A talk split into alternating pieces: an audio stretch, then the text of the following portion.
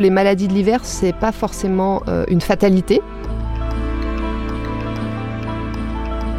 Au niveau des huiles essentielles, quelles sont celles que l'on peut utiliser sans risque pour soulager nos enfants? Quand on sait les utiliser et qu'on a les bonnes euh, conditions d'utilisation, les précautions d'emploi, c'est quand même quelque chose de formidable.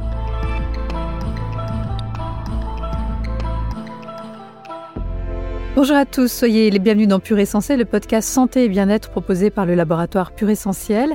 Il vous donnera toutes les clés pour développer les bons réflexes et soigner naturellement votre famille au quotidien. Je suis Véronique Mounier, docteur en pharmacie et micronutritionniste et encore une fois, nous allons découvrir ensemble ce que la nature a de meilleur à nous offrir.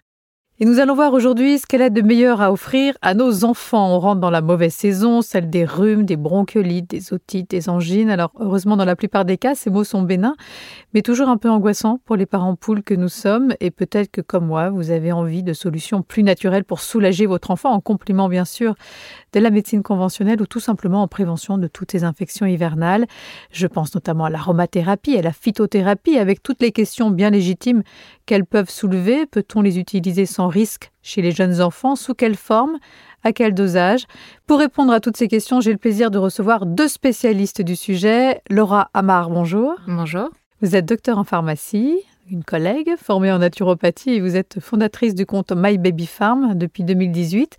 Vous partagez sur Instagram et Facebook euh, vos meilleurs remèdes naturels pour prendre soin de nos enfants et de nos mamans au quotidien. Vous êtes aussi l'auteur d'un livre, Je prends soin de mon postpartum. Vous avez aujourd'hui plus de 58 000 followers sur Instagram, donc voilà, ça fait une belle communauté. Julie Coignet, bonjour. Bonjour. Merci également d'être avec nous. Euh, vous êtes aussi naturopathe et coach santé. Vous êtes spécialisé dans les troubles digestifs, mais vous accompagnez aussi les femmes enceintes et les enfants. Et vous avez un blog et un compte Instagram très fourni. Vous aussi, vous publiez très régulièrement des articles, des recettes de cuisine, des astuces pour vivre mieux grâce à la naturopathie. Hein. Je pense que vous devriez bien vous entendre euh, toutes les deux. Euh, vous avez vous-même votre propre podcast, Quinoa, le podcast qui sème les graines d'une vie plus saine et plus digeste que vous diffusez toutes les semaines et disponible sur toutes les plateformes d'écoute. Donc un grand merci à toutes les deux. Voilà, des CV assez longs quand même. Hein. J'ai du coup une introduction déjà euh, de quelques minutes. Euh, commençons par la pathologie la plus fréquente, la rhinopharyngite. Un enfant va faire en moyenne 10 rhumes par an, c'est beaucoup.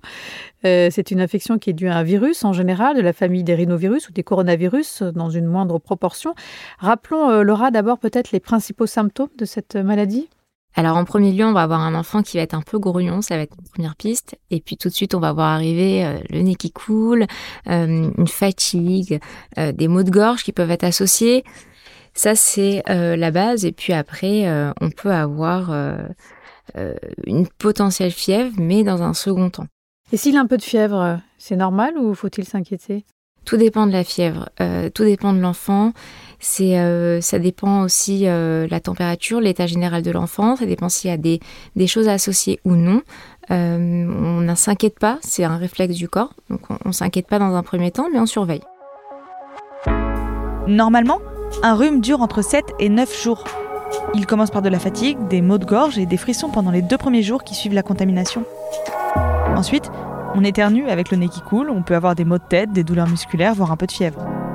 Ces symptômes disparaissent normalement vers le septième jour, mais une toux sèche ou grasse peut persister encore quelques jours.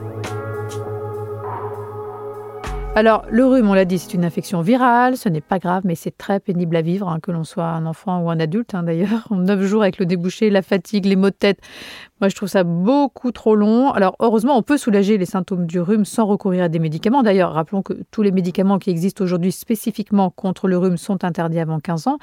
Et le tout premier réflexe à avoir, finalement, c'est le nettoyage du nez, que l'on soit enrhumé ou, pas d'ailleurs. Hein. C'est important d'avoir une muqueuse nasale en bonne santé toute l'année. Laura tout à fait. Alors on a, on a vraiment un conseil, c'est euh, une porte d'entrée. Hein. Il faut, faut avoir conscience que la muqueuse nasale, elle va, elle, va, elle va avoir un rôle de filtre. Donc il faut en prendre grand soin. Euh, certains conseillent euh, effectivement un lavage quotidien, d'autres vont dire bah, pas forcément quotidiennement, mais assez fréquemment pour prendre soin de l'enfant, sans forcément irriter la muqueuse nasale. Encore une fois, ça dépend de l'enfant. Julie, c'est un réflexe aussi que vous avez, ça? Tout à fait, c'est un réflexe que j'ai aussi euh, pour mes enfants, euh, puisque la barrière euh, nasale, c'est la première barrière contre les virus, donc effectivement en amont, et puis après, une fois que le rhume est installé, bien sûr. Euh, quel type de produit faut-il utiliser de préférence? Sérum physiologique, eau de mer? Laura? Ça va dépendre de l'âge de l'enfant. On sait que pour les plus jeunes, on a les fameuses dosettes euh, de sérum physiologique. Euh, on a la facilité ou pas de les utiliser, ça c'est un autre sujet, mais en tous les cas, en première intention, ça va être ça. Et puis quand ils vont grandir, on a les fameux sprays d'eau de mer, les sprays nasaux, donc qui vont être peut-être plus faciles à utiliser. Au final, euh, rien ne vaut un, beau un bon lavage euh, à, la, à, la, pipette, au sérum physiologique. Je pense que ça lave mieux, mais on s'adapte encore une fois à l'enfant. Mhm. Parce que euh, les solutions isotoniques d'eau de mer, on parle de solutions isotoniques parce qu'elles permettent d'éviter l'irritation et, l'eau de mer aussi nettoie, purifie la muqueuse, favorise le drainage des, des mucosités, peut-être plus que le sérum physiologique. Donc à utiliser quand le rhume est là. Et en prévention, on peut effectivement euh, peut-être utiliser euh, du sérum physiologique. Euh, et dans tous les cas, l'objectif, bien sûr, c'est de restaurer l'humidité naturelle du nez. À partir de quel âge peut-on utiliser ce type de produit, justement? Alors, sérum physiologique, ça c'est dès la naissance. Dès la, dès la, naissance. Mais dès la naissance, on peut continuer avec le sérum physiologique si on se sent à l'aise. Il y a le, fameux système de seringue aujourd'hui qu'on voit beaucoup, qui mhm. est à base de sérum physiologique. Ça fonctionne très bien. Si par la suite on se sent plus à l'aise en tant que parent de, de, proposer ça à un enfant, moi je pense plutôt euh, vers, euh, vers 4 ans, vers 4-5 ans, on peut utiliser ce genre de produit. Donc ces solutions euh, d'eau de mer, moi je trouve ça redoutablement efficace. Oui, oui, hein. bien sûr. Moi j'ai pour coutume de dire qu'on utilise, on peut commencer à utiliser ça quand l'enfant commence à savoir se moucher. Voilà, ça peut donner un mhm. ordre, un ordre d'idée. Le saviez-vous? Certaines solutions d'hygiène nasale associent l'aloe vera sous forme de gel à queue à l'eau de mer afin de renforcer la protection, la cicatrisation et l'hydratation de la muqueuse. Alors, comment bien réussir à nettoyer le nez de nos enfants avec tous ces produits? Quels sont vos trucs et astuces pour que ces séances de nettoyage ne tournent pas au cauchemar? Même deviennent une partie de plaisir. Est-ce que vous avez des trucs à nous partager? Parce que moi, j'ai des souvenirs assez cauchemardesques. Les menottes. Du mouchage des enfants. Et même aujourd'hui, et même aujourd'hui, à 16 ans, je lui demande de se moucher. C'est est-ce que ça peut vraiment être une partie de plaisir? J'en suis pas sûre. On peut limiter les dégâts, on va dire. Peut-être déjà en asseyant l'enfant, en le mettant dans un contexte un petit peu sympathique. Et puis, euh, moi, ce que je faisais, mais c'est rien de révolutionnaire non plus, c'était faire pencher la mhm. tête de mon enfant pour euh, mettre euh, le sérum phi ou le pchit dans la narine la plus haute pour être sûr que ça passe directement, que ça nettoie et qu'il n'en ait pas partout. Et que ça... on trouve en pharmacie des espèces d'appareils en plastique là qui permettent ces douches nasales où on fait passer le, Tout à fait. la solution sérum physiologique. Oui, ça s'appelle des lotis. Moi, je trouve ça très efficace. Mais sur les petits, c'est un, un, peu compliqué parce qu'on doit quand même participer dans ce travail. Donc nous, on va, on va en, en, tant que parents, on va impulser, mhm. euh, mais c'est plus simple quand l'enfant a la tête un peu penchée voilà, on va dire que c'est ma seule astuce. J'ai rien de très euh, miraculeux pour ça. Je crois que c'est jamais une vraie partie de plaisir. Alors, euh, effectivement, ce n'est pas une partie de plaisir. et je pense qu'en tant que parent, déjà, on arrive avec l'appréhension de se dire, OK, on remonte les manches, ça va être un petit combat. Donc, je pense déjà créer autour de ce moment-là quelque chose d'assez euh, positif, ne pas arriver avec une certaine crainte. je suis en plein dedans, hein. je, vous le dis, c'est pour ça, je, passe mes journées à les moucher et à chaque âge. Donc, euh, pour mon dernier, qui en l'occurrence a deux ans, nous on a opté pour la seringue. Euh, on voit... Ça lui fait pas peur quand il vous voit arriver avec la grosse seringue Honnêtement, euh, on a créé tout un rituel autour. je, ne fais pas comme on peut voir sur les vidéos Instagram où on envoie une forte dose, où hmm. on attend que ça sorte et la satisfaction. On est sur quelque chose de très doux, pas de trop grosses quantités parce que ça reste quand même des narines d'enfant, faut, faut se mettre à leur place. Mais euh, je pense que si on l'apporte nous avec une certaine positivité, quelque chose que ça va lui, lui apporter du réconfort et souligner le réconfort que ça lui apporte après, je pense que, en tous les cas, moi, le mien, il n'est pas marqué, quoi. Ça se passe bien. On va venir prendre des cours chez vous, euh, Laura. Avec grand plaisir. Euh, quid des fameux mouches bébés? Parce que ça, on, l'a tous fait au moins une fois dans sa vie. Hein, parce que parfois, quand on a beau les moucher, quand ça sort pas, c'est très angoissant. Donc, du coup, on va avoir recours à ce fameux mouche bébé. Vous conseillez ou pas? Alors, je déconseille pas. C'est-à-dire qu'il faut que ça reste une, technique. Si on n'arrive pas à moucher son bébé, il faut, il faut le moucher. Ça veut dire que c'est. Nous, aujourd'hui, on va prendre un, un, mouchoir, on va se moucher, mais les enfants, il faut avoir conscience que si nous, on ne leur lave pas le nez, eh ben, il va rien se passer, ça va stagner, ça va, ça il va, va y avoir de- des complications. Voilà. Donc, Mhm. euh, il faut qu'on trouve une solution. Effectivement, moi, c'est pas ma première option. Pourquoi? Parce qu'en fait, euh, et d'ailleurs, il y a des parents qui ne pensent pas forcément mettre d'abord du sérum physiologique avant. C'est important d'en mettre parce que sinon, vraiment, ça va venir irriter euh, la muqueuse nasale, la fragiliser et probablement créer au final une certaine fragilité qui va favoriser le développement microbien. Donc, il faut vraiment l'utiliser, mais euh, en toute proportion gardée, quoi. D'accord, quand vraiment euh, En dernier recours. En dernier recours. Ouais. Euh, donc on garde plutôt l'option seringue, on est bien d'accord. euh, Et encore une fois, la seringue, euh, pareil, je mets une précaution parce que les enfants qui ont des otites à répétition, c'est pas forcément non plus la Mhm. bonne option. oui, parce et- que l'eau, l'eau peut aller couler dans les oreilles. Complètement. Donc finalement les sprays, les sprays, euh, Les sprays. isotoniques d'eau de mer, ça, ça Ouais. peut être Ou une encore bonne euh, à l'ancienne école, la simple pipette euh, où on peut mettre l'embout de la seringue, si parce que parfois l'embout de la pipette peut venir irriter aussi. Alors si on prend juste l'embout de la seringue et on la colle à notre pipette de sérum phi, ça peut être une solution. On essaye de combiner quoi. Vous avez compris. Au niveau des huiles essentielles, quelles sont celles que l'on peut utiliser sans risque pour soulager nos enfants? Parce que c'est vrai que certaines hein, sont d'une efficacité redoutable euh, contre les infections de la sphère ORL, mais on a toujours un peu peur de les utiliser chez nos enfants. Euh, leur emploi est aujourd'hui très réglementé en France, en particulier pour les enfants de moins de 7 ans. Quelles sont celles que vous allez euh, vous recommander? Alors moi personnellement, je les, je les recommande certaines en tous les cas à partir de 3 ans, dès l'âge de 3 ans, plutôt en massage et plutôt dilué. Les trois euh, euh, top, on va dire mon kit de survie de l'hiver pour les enfants à partir de 3 ans donc, ça va être l'huile essentielle de Ravinsara, c'est vraiment la multifonction, un peu le le couteau suisse de l'hiver. Elle est à la fois antivirale, anti-infectieuse, elle est antibactérienne et elle va euh, stimuler l'immunité. Ensuite, il y a l'huile essentielle de titri, qui est super efficace dans la lutte contre de nombreuses infections, qui est donc anti-infectieuse. Elle est particulièrement recommandée en cas de maux de gorge débutant. Et puis l'huile essentielle d'eucalyptus radié, c'est une des plus puissantes huiles essentielles antivirales, immunostimulantes, expectorantes. Euh, moi, en général, ce que je fais, c'est que je mélange les trois dans un peu d'huile végétale neutre et je masse mes enfants le soir. Je leur masse la voûte plantaire, puisque euh, sous les pieds, on a plein de petits capteurs et on est très réceptif. Donc, je leur masse la voûte plantaire. Ils adorent ça, je, dois vous dire. Euh, c'est le petit rituel de l'hiver en amont, mais aussi euh, au début d'un rhume ou d'un état grippal si jamais euh, l'état arrive. Mais en amont, c'est aussi très efficace dans les périodes où je commence à sentir qu'à l'école ou autour d'eux, il y a beaucoup de gens malades. Je, leur, je les masse tous les soirs avec ce petit mélange. Donc finalement, ces massages aux huiles essentielles, c'est la voie la plus recommandée pour les tout petits, pour les femmes enceintes? Oui, alors à partir de 3 ans avant, on est plutôt sur des hydrolats, des choses plus légères. Justement, on va parler aussi des, des hydrolats. Mais avant ces huiles essentielles, est-ce que vous les utilisez également en diffusion?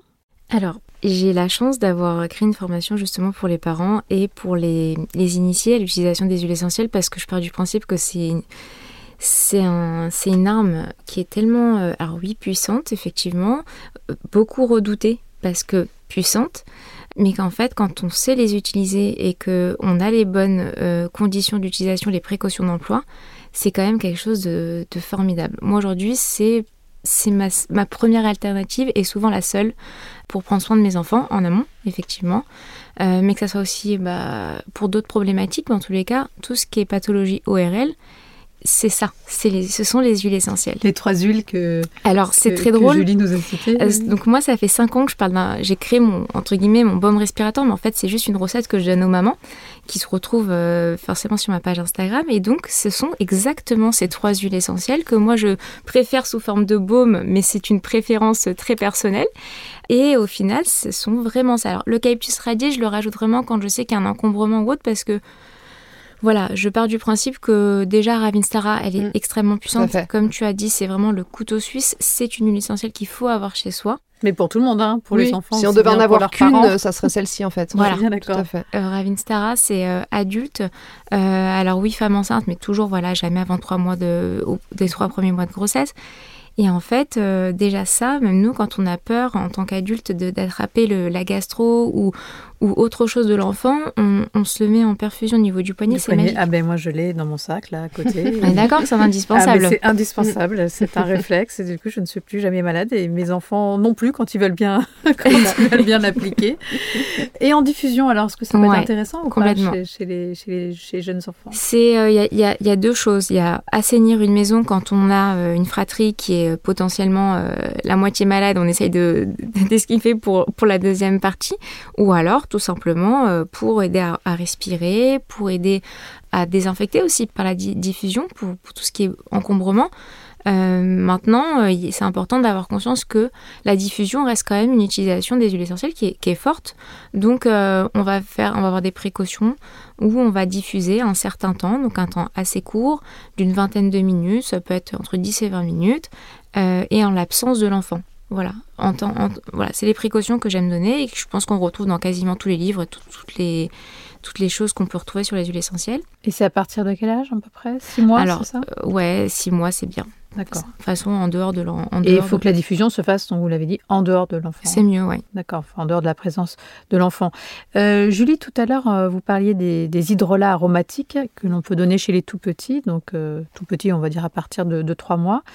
Alors, un hydrolat n'est pas aussi puissant qu'une huile essentielle, hein, c'est beaucoup moins concentré en principe actif. Euh, c'est une eau florale qui est obtenue par la distillation euh, à la vapeur d'une plante aromatique qui va conserver des molécules odorantes euh, présentant certaines propriétés thérapeutiques. Donc là, c'est pour une action plus en douceur. Exactement. C'est tout l'intérêt de l'hydrolat en fait, c'est que c'est le résidu, on va dire, de la fabrication des huiles essentielles. Donc on retrouve les mêmes principes actifs que dans l'huile essentielle, mais d'une manière beaucoup plus légère et délicate. Donc ça permet de pouvoir profiter des bienfaits de l'huile essentielle sans les risques de la puissance de l'huile essentielle. Alors évidemment, j'ai envie de vous poser la question. En cas de rhume, quels sont les hydrolats que vous allez utiliser de façon préférentielle? Celle que j'aime beaucoup, c'est celle de thym. Celle de thym euh, à l'inalol que j'utilise un petit peu euh, pour tout en fait, mais surtout que j'utilisais sur mes enfants plus petits. Maintenant, je suis passée plutôt au massage dont je parlais tout à l'heure avec les huiles essentielles, mais euh, sur les tout petits, soit encore une fois en prévention pour renforcer l'immunité, soit euh, pendant quand euh, votre bébé a des troubles ORL, une cuillère à café par jour dans 100 ml d'eau que vous lui faites boire au biberon, éventuellement même à la, pipette ou à la dosette euh, du doliprane, la fameuse dosette rose. voilà, pendant... C'est mieux de mettre des hydrolats que du doliprane. Oui, c'est ça, voilà, exactement. Mais on, peut garder l'ustensile. On a dit qu'on parlait pas médicaments. en plus de ma part, c'est malvenu. mais on peut garder l'ustensile, voilà. Donc dans une petite pipette. Euh, plusieurs fois, enfin une, une, fois par jour, une cuillère à café dans 100 ml d'eau. Après, il y a aussi euh, un, intérêt, je trouve, et une utilisation intéressante avec les hydrolats, c'est dans le bain, par exemple, parce que les petits prennent beaucoup de bains en grandissant un peu moins, tant mieux pour la planète, mais, Voir une pas pour eux du tout. Voilà. Après, ça revient. Hein, mais petits, on peut des fois, quand on a plus de mal à leur faire ingérer euh, quoi que ce soit, on peut aussi profiter de l'eau du bain pour mettre des hydrolats qui vont avoir une vertu thérapeutique. D'accord. Et au niveau des plantes, qu'est-ce que l'on peut recommander? Quelle est la plante souveraine pour traiter les rhumes et la grippe chez l'enfant? Alors, euh, il y en a plusieurs, effectivement. Bah, on va pas non plus s'aventurer dans, dans, des plantes qu'on ne connaît pas. Il faut toujours demander l'avis d'un professionnel, comme pour les huiles essentielles. J'ai euh, eu la chance de créer euh, mes propres gammes d'infusion, dans laquelle notamment on retrouve une qui s'appelle Mes Défenses et qui a de l'équinacée, du sureau et du cassis. Mhm. Et en fait, si vous voulez, euh, je trouve que le mélange des trois va permettre d'avoir un côté anti-inflammatoire très naturel, antiviral, antipyrétique, c'est-à-dire qui va aider à réguler euh, la température du corps.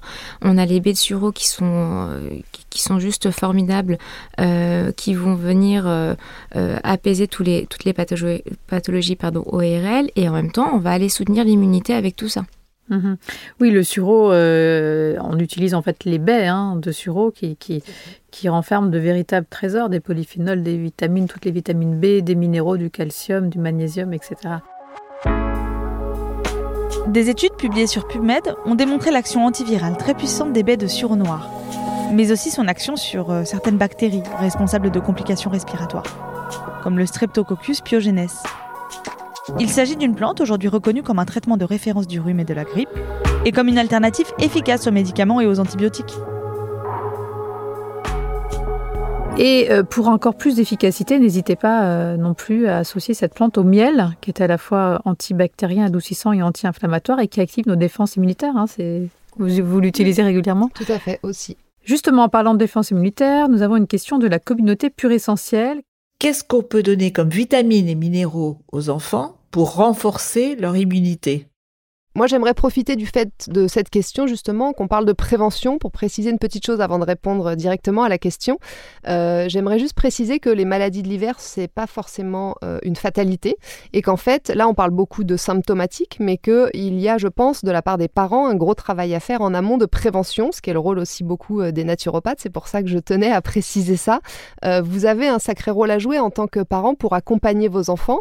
C'est ce qui va faire la différence entre un enfant qui va être tout le temps malade et un enfant qui n'attrape jamais rien. On renforcer, pourquoi. On peut, on peut donc renforcer l'immunité. On peut donc renforcer et c'est plus le terrain finalement qui va euh, euh, être important dans ces cas-là que le virus en lui-même.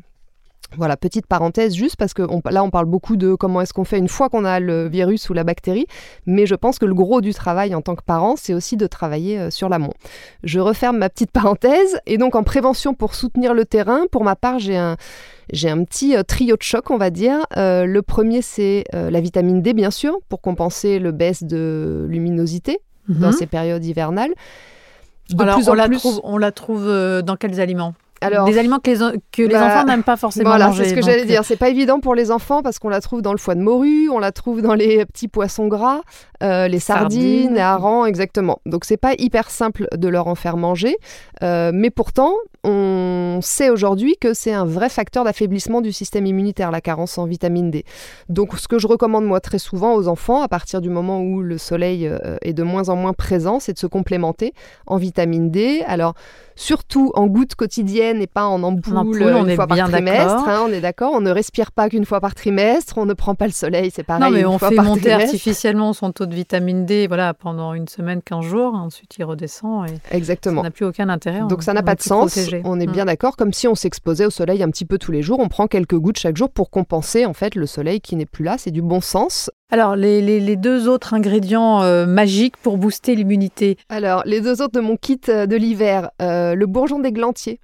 C'est un bourgeon qui est euh, pour moi l'indispensable de euh, l'immunité pédiatrique parce qu'il participe aux bonnes fondations du système immunitaire. Donc moi je le conseille aussi en amont dans les périodes un petit peu euh, chaotiques quand on sent que tout le monde commence à être un peu malade autour de soi ou là plus précisément autour de ses enfants. une goutte par jour dans un fond d'eau de 6 mois à 1 an puis après une goutte par kilo de poids. Donc c'est assez simple, deux gouttes à 2 ans, trois gouttes à 3 ans, etc. Donc ça c'est plus en prévention. ça c'est de la gémothérapie. Oui, hein, tout à fait. Ça c'est des bourgeons de plantes, donc de la gémothérapie pour soutenir l'immunité. Et puis la troisième, c'est l'échinacée. On en a déjà parlé un petit peu tout à l'heure. C'est une plante adaptogène, c'est-à-dire que c'est une plante qui va s'adapter aux besoins de l'organisme et qui va être une plante régulatrice, euh, dans son cas, du système immunitaire. Donc, on fait des cures oui, et ça mais il faut faire des pauses aussi. Hein, oui, voilà, il faut faire des pauses régulièrement, mais on peut faire des cures en amont dans les, poids, dans les mois pardon, un petit peu critiques.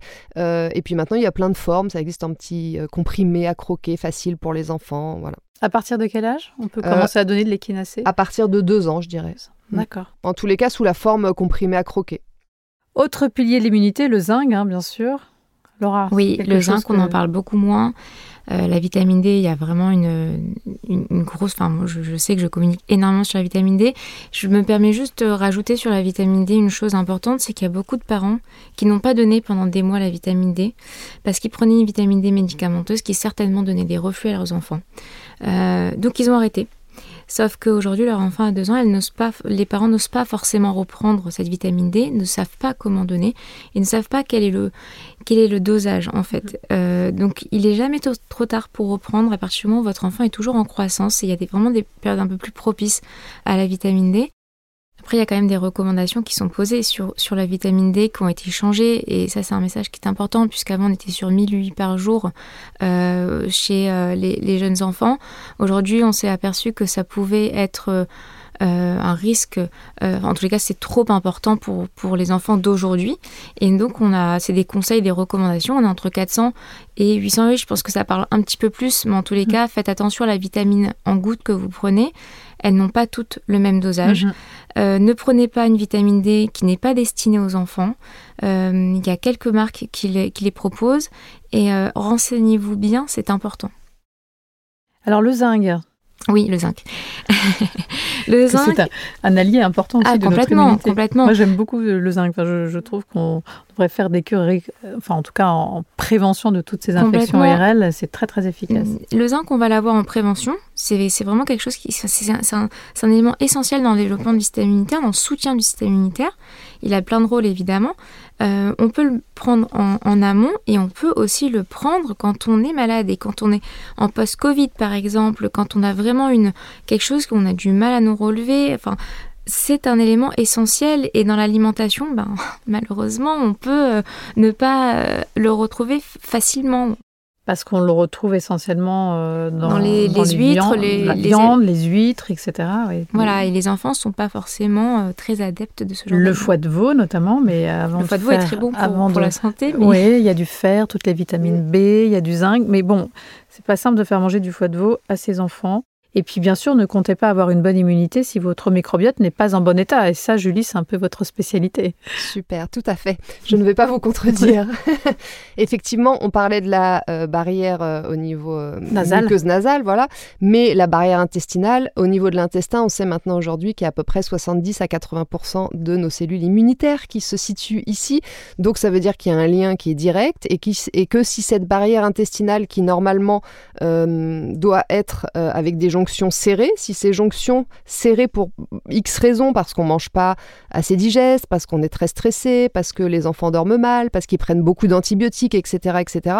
Il y a plein de raisons qui font que ces jonctions, elles vont se desserrer et que du coup, elles vont laisser passer des molécules qui ne devraient pas passer dans euh, le sang et qui vont exciter, si je puis dire, notre système immunitaire un peu pour rien, parce que c'est pas forcément euh, des molécules qui sont très dangereuses, mais c'est des molécules qui ne devraient pas se retrouver là.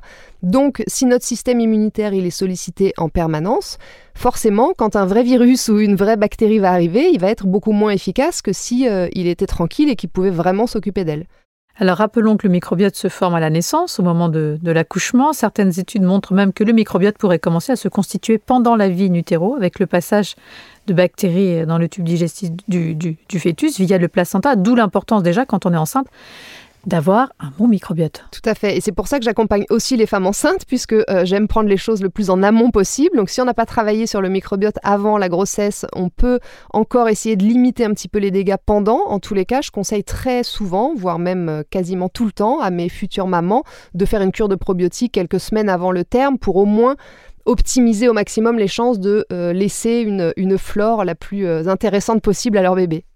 Bon, à deux ans, on a à peu près son microbiote pratiquement définitif, mais avant deux ans, quels sont les facteurs qui vont favoriser la constitution d'un bon microbiote au-delà du microbiote que va nous transmettre euh, notre Alors voilà, ça va commencer par ça, par l'accouchement, le type d'accouchement déjà, entre l'accouchement par voie basse et par césarienne, forcément le microbiote ne sera pas le même. Ensuite, le lait, euh, qu'on va, qu'on va proposer à son enfant Est-ce qu'on va l'allaiter? Dans ce cas, il va aussi euh, prendre notre microbiote. Est-ce qu'on va lui donner du lait maternisé qui va être moins adapté forcément, mais quand on n'a pas le choix, on fait aussi comme ça. Je suis pas du tout euh, euh, euh, contre les personnes qui n'allaitent pas. Chacun fait ce qu'il peut, mais c'est sûr que pour le microbiote du bébé, c'est quand même mieux d'être allaité. On est bien d'accord. Et puis la prise d'antibiotiques aussi. quand on voit des tout petits qui sont déjà régulièrement sous antibiotiques, moi ça me fait un peu mal au cœur parce qu'on ne se rend pas compte en tant que parent, on se dit bah oui mais il en a besoin à ce moment-là. On n'a pas la vision à long terme qui fait que moi les gens qui viennent me voir aujourd'hui en consultation ou qui prennent mes programmes en ligne, ils ont tous beaucoup pris des antibiotiques enfants.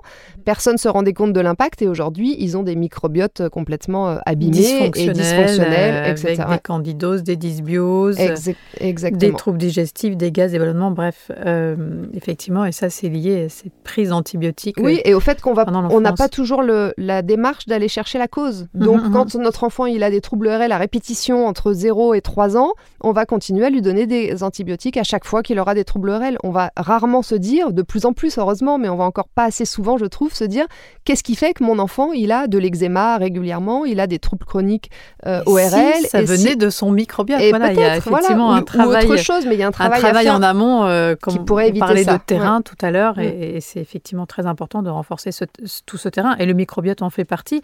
Et la bonne nouvelle, c'est qu'il est toujours possible d'améliorer son microbiote au cours de sa vie. Hein. Euh, même si on a pris beaucoup d'antibiotiques pendant euh, son enfance, c'est pas une fatalité. Grâce à l'alimentation, une bonne gestion du stress, la prise de, probiotiques, en tout cas d'aller voir des, des professionnels. Tout à fait. On est là pour ça. Comme vous. Revenons au rhume. Dans certains cas, c'est malheureusement une histoire qui peut mal se terminer, surtout si l'immunité de, notre enfant n'est pas optimale. Hein. Il peut se compliquer en bronchite ou en bronchiolite. Euh, ça, c'est une infection qui angoisse beaucoup les parents parce que les symptômes sont très, très impressionnants euh, chez les tout petits. En effet, on peut voir des enfants qui très vite vont se dégrader. Donc on parle d'une certaine rhinopharyngite et selon le terrain de l'enfant, selon euh, sa prise en charge, eh bien on peut voir un enfant très vite qui va se dégrader avec des toux, sifflements, des sécrétions de mucus, une respiration difficile, une respiration saccadée. On va voir que ça creuse sous les côtes.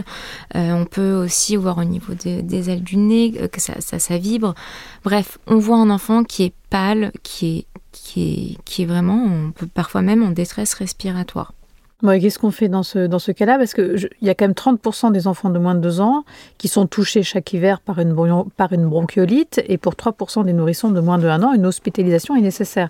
Donc quels sont vos conseils à donner euh, aux parents qui nous écoutent en ce moment et, dont les enfants souffrent de bronchiolite? La bronchiolite, il n'y a pas de, de, traitement spécifique, on va dire, en tous les cas en termes de médicaments. Donc, il faut observer l'enfant dans un premier temps.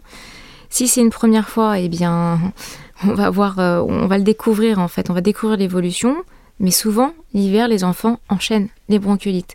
Euh, et on va parler, enfin, après, on parlera peut-être d'asthme du nourrisson, c'est un autre sujet, mais en tous les cas, il n'est pas rare de voir un enfant qui, malheureusement, enchaîne tous les mois, tous les deux mois. Donc, en fait, première chose, c'est lavage de nez, déjà avant toute chose. Euh, on regarde la couleur aussi, on voit si c'est infecté ou non, euh, on observe sa respiration, est-ce que l'enfant mange, euh, et on essaye de juger la quantité, si c'est un, enfant qui boit un biberon, est-ce qu'il est plus au-dessus ou en dessous de la moitié de ses biberons quotidiens est-ce qu'il les garde Est-ce qu'il vomit Enfin, il y a plein de critères de, gravité qu'il faut observer. Et après, on peut appliquer des remèdes d'huile essentielle comme, comme l'a conseillé Julie. Ou en tous les cas, c'est c'est mon ce sont mes indispensables, mes trois huiles indispensables, mhm. euh, à savoir Avinstara, Titri et Eucalyptus radié. Et après, on va, si besoin, effectivement, on n'attend pas, on, fait euh, euh, une visite médicale pour qu'on puisse respirer les bronches de l'enfant. D'accord, il y a d'autres conseils à, donner en cas de bronchiolite comme par exemple euh, aérer quotidiennement sa maison. Euh, c'est très important. Alors ça, c'est un réflexe qu'on doit tous avoir. Porter tous les un masque si on est soi-même voilà, euh, ça, c'est, malade. C'est, un réflexe, c'est-à-dire que on sait qu'on a un nourrisson à la maison, en, tous les cas, à moins de deux ans, puisque bronchiolite, ça veut dire vraiment une infection donc par le VRS. On, parle de bronchiolite jusqu'à deux ans. Et en fait, il faut effectivement mettre des, des, mesures d'hygiène, donc lavage de main. On évite de passer un bébé de main en main. S'il y a des enfants, des grands frères, grandes qui sont déjà à l'école, eh bien dès qu'ils rentrent, on essaye euh, bah, lavage de main, de pas trop s'approcher, nous mettre des masques évidemment et aérer sa maison tous les jours au moins, même en hiver, euh, ouvrir les fenêtres pendant 10 minutes et pourquoi pas faire une diffusion pour assainir son, sa maison, une diffusion d'huile essentielle en l'absence de l'enfant. Encore plus pratique, vous trouvez dans les, pharmacies des baumes prêts à l'emploi qui vont contenir euh, ces huiles essentielles microdosées qui sont associées déjà à des huiles végétales pour un massage voilà, tout en douceur du torse euh, du bébé. C'est à partir de 6 mois. Ce sont des formes, j'imagine, que vous recommandez aussi pour les, pour les tout, petits. Mais le massage que je recommande sous la plante des pieds, moi, dans ces moments-là, je peux proposer de le faire plutôt au niveau du thorax, du coup, mhm. pour vraiment être euh, directement au niveau de l'arbre respiratoire.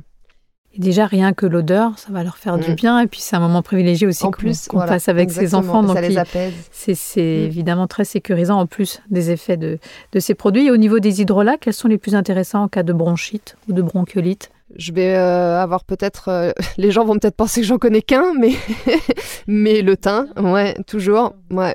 Le thym dans l'eau du bain, euh, le thym, ouais, en, même en, dans de l'eau chaude, en inhalation. voilà, l'hydrolat de thym, c'est vraiment celui qui est le plus efficace pour l'arbre voilà, Mais si évidemment l'état de votre enfant se dégrade, hein, on, Bien sûr. on file tout de suite, on n'attend pas chez le médecin ou à l'hôpital. Hein. On n'est pas dans une notion d'urgence avec les produits naturels, il hein, ne faut pas l'oublier. Bien sûr, non, l'idée, voilà, c'est de prendre en charge le rhume le, plus tôt possible pour éviter justement toutes ces complications. Euh, et au niveau des plantes, quelles sont les plus efficaces pour traiter une toux?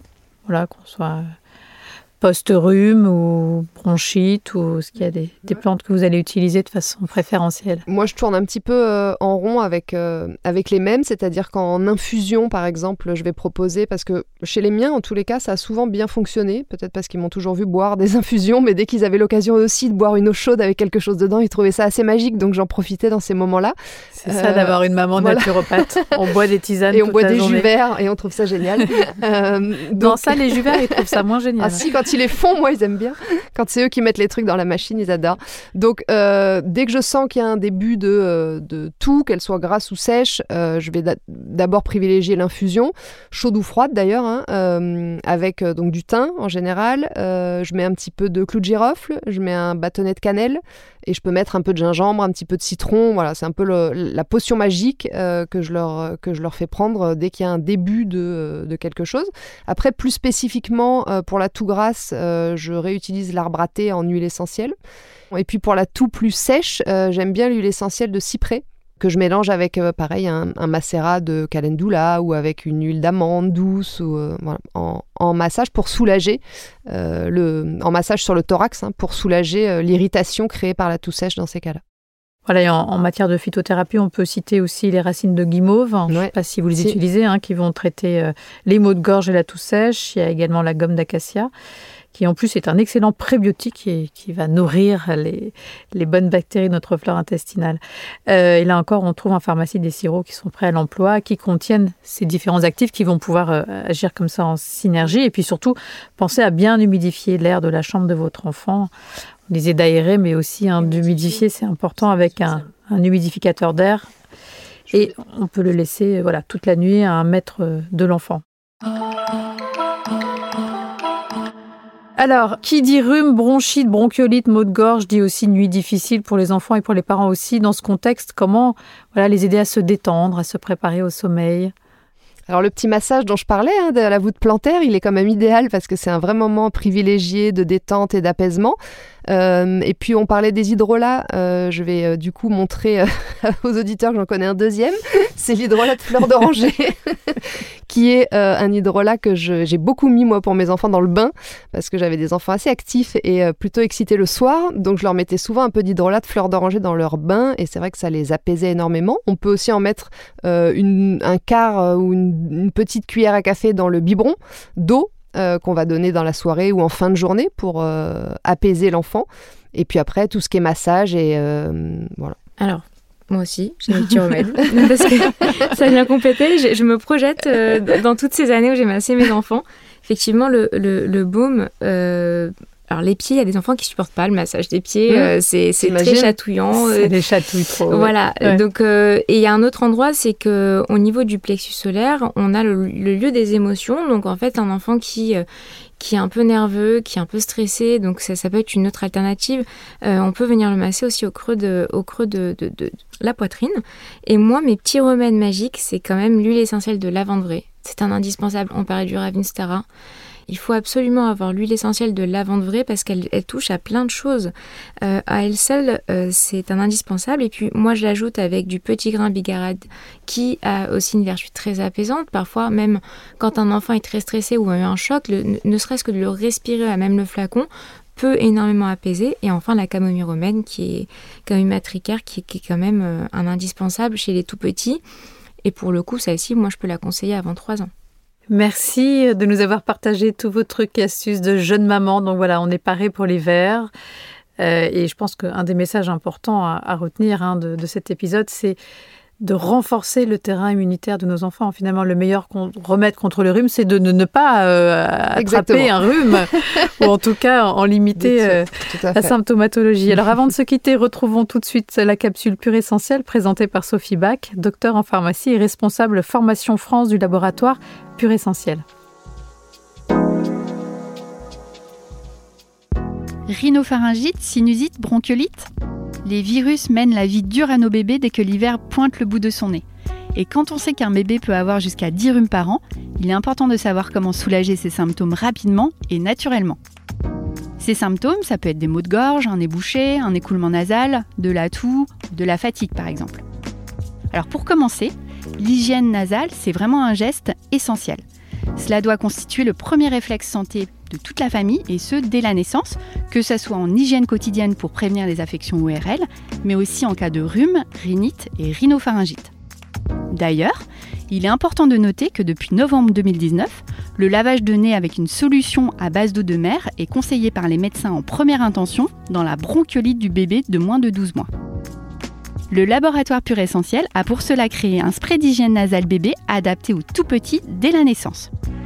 Sa formule à 99% d'origine naturelle est composée d'eau de mer de Bretagne, reconnue pour ses bienfaits thérapeutiques supérieurs aux solutions salines, mais également d'aloe vera, aux vertus apaisantes et anti-inflammatoires.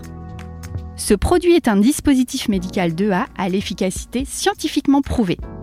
Il nettoie en douceur, libère les fosses nasales, élimine les impuretés et diminue la viscosité du mucus. Il est par ailleurs doté d'un embout ergonomique parfaitement adapté au petit nez des nourrissons. Et si votre bébé commence à tousser, que ses bronches sont encombrées, je vous recommande le baume de massage pectoral bébé pur essentiel pour dégager ses voies respiratoires. Sa formule 100% naturelle aux huiles essentielles bio microdosées est adaptée au bébé dès 6 mois et testée sous contrôle dermatologique et pédiatrique. Vous le verrez, ce baume a une texture fondante, nourrissante et enveloppante. Vous allez prélever une noisette et l'appliquer sur le torse de votre bébé et ensuite masser doucement au niveau des poumons, les mains bien à plat. Ce baume, c'est le geste apaisant et décongestionnant testé et approuvé par les mamans et les papas. Qui dit virus hivernaux dit sommeil perturbé. Dans ce cas, nous vous proposons l'utilisation d'un produit adapté qui va relaxer et apaiser votre bébé. C'est le baume de massage calmant bébé pur essentiel qui va en effet l'aider à traverser cette période délicate. Doté d'une formule 100% naturelle composée de trois huiles essentielles microdosées bio, la lavande vraie, la marjolaine à coquille et l'orange douce, de quatre huiles végétales et d'un extrait de plante, il prépare au sommeil en calmant l'agitation, la nervosité et en procurant réconfort et apaisement. C'est le produit idéal pour les couchers difficiles et pour aider votre bébé à passer une nuit douce et sereine. Au moment du coucher, déposez une noisette de ce baume dans votre paume de main et massez doucement votre bébé sans appui, les mains bien à plat. Ce baume lui aussi est testé sous contrôle pédiatrique et dermatologique et il est adapté aux enfants dès 6 mois. Son efficacité a par ailleurs été démontrée. Pour 100% des utilisateurs, l'application de ce baume par massage aide au repos, à la détente et à la relaxation et 95% souhaitent poursuivre son utilisation. Et si vos bébés ont grandi, Pure Essentiel accompagne également les enfants à partir de 3 ans avec une large offre de produits pour prendre en charge les pathologies respiratoires, les problèmes de sommeil, les moustiques et également les poux. À bientôt!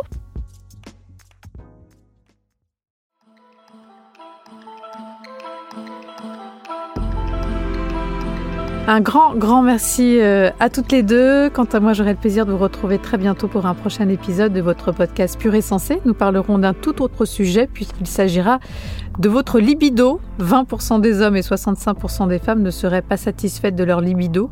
Alors c'est sûr que des enfants enrhumés qui pleurent toute la nuit, ça peut aussi avoir un impact sur notre libido. Et comme c'est comme souvent les femmes qui se lèvent, enfin un peu moins maintenant. Voilà, n'hésitez pas en tout cas à nous poser dès maintenant toutes vos questions en les envoyant sur le compte Instagram de Pure Essentiel. Comme vous l'avez vu, un de nos experts sont là pour vous répondre. Et si cet épisode vous a plu et que vous pensez qu'il sera utile à quelqu'un d'autre, bah, n'oubliez pas de le partager autour de vous. Abonnez-vous au podcast pour ne rater aucun épisode. Et n'hésitez pas non plus à nous mettre 5 étoiles sur euh, votre plateforme d'écoute préférée ou encore à laisser un petit commentaire sur Apple Podcast. Voilà, on est preneurs. D'ici là, prenez soin de vous. Merci beaucoup. Merci beaucoup. Au revoir. Merci à vous. Ce podcast vous est proposé par le laboratoire Pur Essentiel, le laboratoire de santé au naturel.